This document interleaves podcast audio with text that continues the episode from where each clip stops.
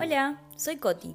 Esto es Andrómeda Podcast, un espacio donde hablo sin ningún tipo de expertise sobre temas atemporales y contemporáneos, por no decirles clichés. Hoy voy a profundizar un poco en un tema que a mí me fascina y que ya he nombrado de manera un poco tangencial en algún que otro episodio. Es lo siguiente.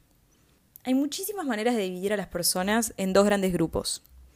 Hoy elijo dividirlas en los que le importa lo que piensan los demás y en los que no les puede importar menos. En mi caso, si estamos compartiendo un momento, dícese tomando una birra, tomando unos mates, lo que sea, estás vos, persona oyente, conmigo en el mundo exterior. Y es muy fácil darme cuenta a qué grupo perteneces. ¿Cómo? Tu reacción a mi risa. Cualquiera que me conoce sabe que mi risa es, este, digamos, es un feature de mí. Si te la tuviese que describir, te diría que es un ruido bastante desagradable. Es como una foca epiléptica que se está ahogando. ¿Te lo lográs este, imaginar? ¿Lo escuchás? Bueno, es así, tal cual. Capaz que es peor. En serio, posta. De verdad, es algo tan particular mío que de repente no me conoces de nombre y apellido y cara, pero de repente me tenés de vista de algún lado y me terminás de reconocer solo por mi risa. Mira, para que te hagas una idea, te cuento lo que me pasó hace unos años. En uno de los viajes de la facultad, hermosos tiempos en los que se podía viajar con tranquilidad, nos fuimos a Buenos Aires y estábamos por ir a tomar una con la clase. Estábamos esperando abajo este, a que bajara el resto del grupo en el hall del hotel. Cuestión, ahí estaba yo, mansa, charlando con uno de mis amigos y me dijo algo, no sé, me tiró un chiste, algo y estallé. De lejos se escucha un ¡ay! y se me acerca una chica y me dice, ¡ay, vos sos la de la risa! Y bueno, ta, ¿cómo decirle que no si efectivamente era así? Y bueno, soy. Mi risa es el ruido que básicamente comunica a cualquiera que esté en un radio de 45 cuadras a la redonda de que me chupa un huevo lo que pienses de mí. Si estoy feliz, me río y me río así, como una foca epiléptica que se está ahogando. Y es muy genial cuando me río y estoy justo con gente que es puro caretaje. Voy a hacer una pequeña aclaración en mi defensa, que por lo general esa gente son amigos de amigos, porque si hay algo que me da verdaderamente muchísimo rechazo, es la gente que no puede ser, que se desvive por lo que piensan los demás, en vez de hacer lo que se les canta. En fin, ¿qué pasa con el caretaje si me río?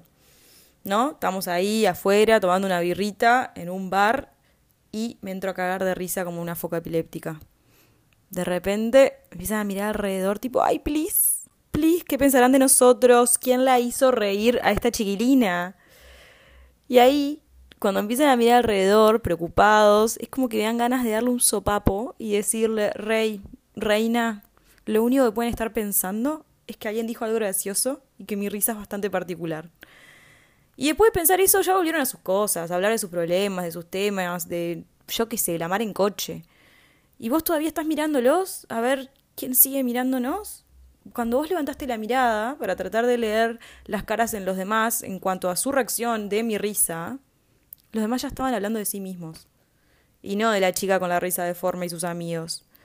Cuando alguien mira consternado o consternada a la gente que está cerquita y que se les lee en la cara que no quiere que nos vean, te juro que le quiero gritar, ¿por qué querés aparentar perfección frente a gente que no conoces? Aunque en realidad, posta, la pregunta se termina antes. ¿Por qué querés aparentar perfección? ¿Por qué querés fingir y hacer caretaje frente a gente que no tenés ni siquiera el nombre de pila? Desconocidos que a los 10 segundos se olvidaron de tu cara. ¿Por qué mierda querés aparentar en vez de ser? O sea, no sé, la vida es demasiado corta como para no ser quien sos. Yo me río así, brother, ¿y vos? ¿Qué tenés que se sale del esquema de lo que deberíamos ser? Ojo, no es que diga que te cagues en los demás, pero si no haces daño a nadie y tenés algo que se sale un poco del esquema, ¿por qué mierda no lo sacás a la luz? Además, hablemos en serio. ¿Quién tiene el tiempo para pensar tanto en los demás? Nadie piensa demasiado en los demás. De hecho, piensan mucho menos en vos de lo que vos crees. Vamos a analizar algo. ¿Cuánto tiempo le dedicás vos a pensar en los demás? Tipo, pa, ¿viste que Pepe se casó? ¡Ay, sí, se casó! Y pum, ya pasaste otro tema. Ese comentario de cinco palabras fue lo que duró la conversación sobre Pepe. ¿Te acordás lo que te pregunté, no? ¿Cuánto tiempo le dedicas vos a pensar en los demás? Bueno, fijamos esa idea, quédatela en la cabeza porque va otra pregunta. ¿Cuánto tiempo le dedicas a pensar en tus cosas? ¿No? A ver, ¿cuántas veces te pasó que te acordaste algo de que hiciste en el 2005 y te da cringe? ¿Cuántas veces saliste de tu casa y te preguntaste si había cerrado con llave? ¿Cuántas veces te quedaste despierta o despierto de noche pensando en alguien, sin estar seguro de si la otra persona está efectivamente pensando en vos? ¿Cuántas veces te ha pasado de preguntarte si hiciste bien esa presentación en el trabajo o no? Y en el medio. ¿Cuántas veces pensaste en esa mina que se rió raro una vez en el bar? Decime si no hay un abismo de diferencia en el tiempo que le dedicas a los demás versus en el tiempo que le dedicas a vos y a tus temitas. ¿O no? Está perfecto, ¿eh? O sea, no puedo estar más de acuerdo con eso. Porque, a ver, somos todos iguales. Hasta la persona más dedicada a la filantropía termina siendo en mayor o menor medida egocéntrica. El ser humano por excelencia es egocentrista. Será más o menos empático, le dedicará más o menos tiempo a su prójimo, pero en definitiva está en nuestra sangre y en nuestra historia. A ver, vámonos a los inicios de los inicios. Creímos durante siglos que los planetas, las estrellas, el jodido Sol, todo giraba en torno a nosotros. El jodido geocentrismo.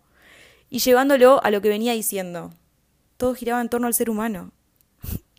El ser humano, qué animal tan jodidamente self-absorbed. Cuestión, avancemos en el tiempo. Un crack griego fue el primero en decir, che, gurises, miren que no va por ahí, ¿eh? Aristarco de Samos, un señorito del griego antiguo, muy inteligente, desafió al geocentrismo y plantó la primer semillita en cuanto al heliocentrismo. Al pobre pibe, obviamente, se le armó flor de quilombo, ¿no? Se le dijo, no, mira, rey, estás diciendo cualquiera. Tuvo que llegar Copérnico en el Renacimiento, padre de la astrología moderna, con cálculos y la mar en coche como para que se pueda entender que no, que no gira todo en torno a nosotros. Imagínense, ¿qué momento para el hombre descubrir que la galaxia no gira en torno a él? Pero, qué liberador para nosotros siglos después. A ver, quiero saber si me entendés el punto. Quiero que me sigas. Desde nuestros mismísimos orígenes creemos que el mundo gira en torno a nuestro. Cada uno de nosotros es un mundo. ¿Te parece que hay tiempo en el mundo de hoy para darle tanta importancia a lo que vos llevas puesto, a tu risa, a tu color de pelo, a si sos flaco, si sos bajo? No, Gordi, error. Hacé lo que se te cante. Total, le van a dar 15 minutos de importancia, entre comillas, y después se olvidan. Y si quieren hablar más de 15 minutos, acordate lo que dijo el Quijote. Ladran, Sancho, señal que cabalgamos.